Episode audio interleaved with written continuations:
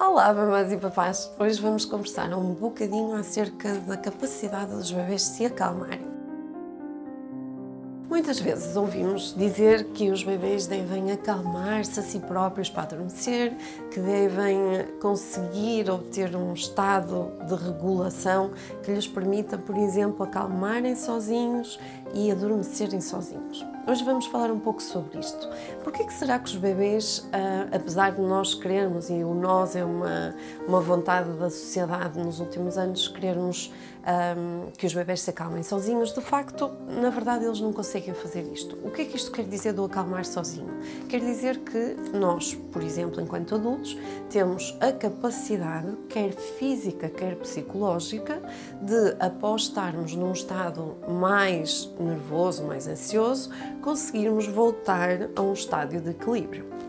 Agora imaginem isto, por exemplo, durante a noite. Um, por exemplo, se eu me deito e a meio da noite sinto algum calor, eu tendo a pôr os meus pés de fora, por exemplo, para refrescar e, esfriar o meu corpo. Ou, por exemplo, há pessoas que sabem que vão ter sede durante a noite e pegam no seu copo d'água e vão para o quarto com um copo d'água. Imaginem, por exemplo, que eu vi um filme assustador e eh, de repente o que é que eu faço? Se calhar deixo uma luz acesa porque não consigo adormecer com aquela escuridão porque aquelas cenas vão começar a aparecer na minha cabeça ou se calhar eu começo a conversar comigo própria, a dizer ah, estas coisas não existem, vou-te acalmar, vamos acalmar, respira um pouco, até posso fazer exercícios de respiração para conseguir relaxar. Agora pensem num bebê de dois meses, de três meses, durante a noite que sente calor, que sente frio.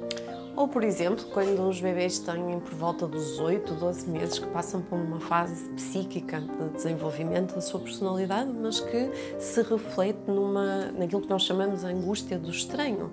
Ou seja, os bebês começam a ficar mais inseguros porque percebem que não estão ligados à mamãe nem ao papá e uh, imaginem de noite o bebê sentir esta angústia ou o bebê uh, sentir frio, sentir calor e a única coisa que pode fazer, porque de facto não pode mexer-se, não pode sair do sítio, não pode nem fugir, nem atacar, que é mais ou menos o estado que o nosso organismo, que o nosso sistema nervoso um, fica quando nós sentimos algum tipo de stress, algum tipo de angústia o bebê a única coisa que sabe fazer de facto naquele momento é chorar, ou seja, chorar é a sua forma de comunicar, de falar connosco, de dizer que precisa da nossa ajuda e que precisa da nossa intervenção para o regular. O que é, que é isto? Para ajudá-lo a voltar ao tal equilíbrio que nós falávamos inicialmente. Às vezes as mamães perguntam ah, mas eu arranjo-lhe um, um, bonequinho ou com a Xuxa ele consegue acalmar-se.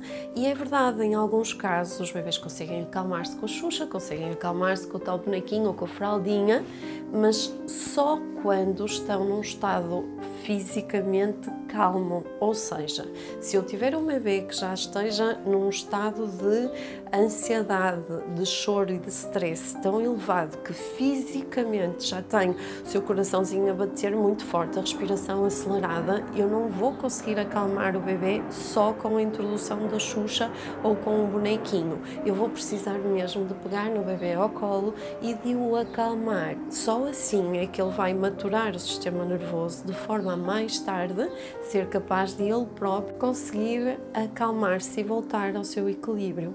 Quando nós uh, tentamos que o bebê se cale no momento em que ele está a chorar e fazemos só shh, ou batemos no rabinho, a única coisa que nós estamos a fazer é ensiná-lo a calar-se. Não estamos a ensinar a ele voltar a equilibrar-se ou a conseguir desenvolver a autorregulação.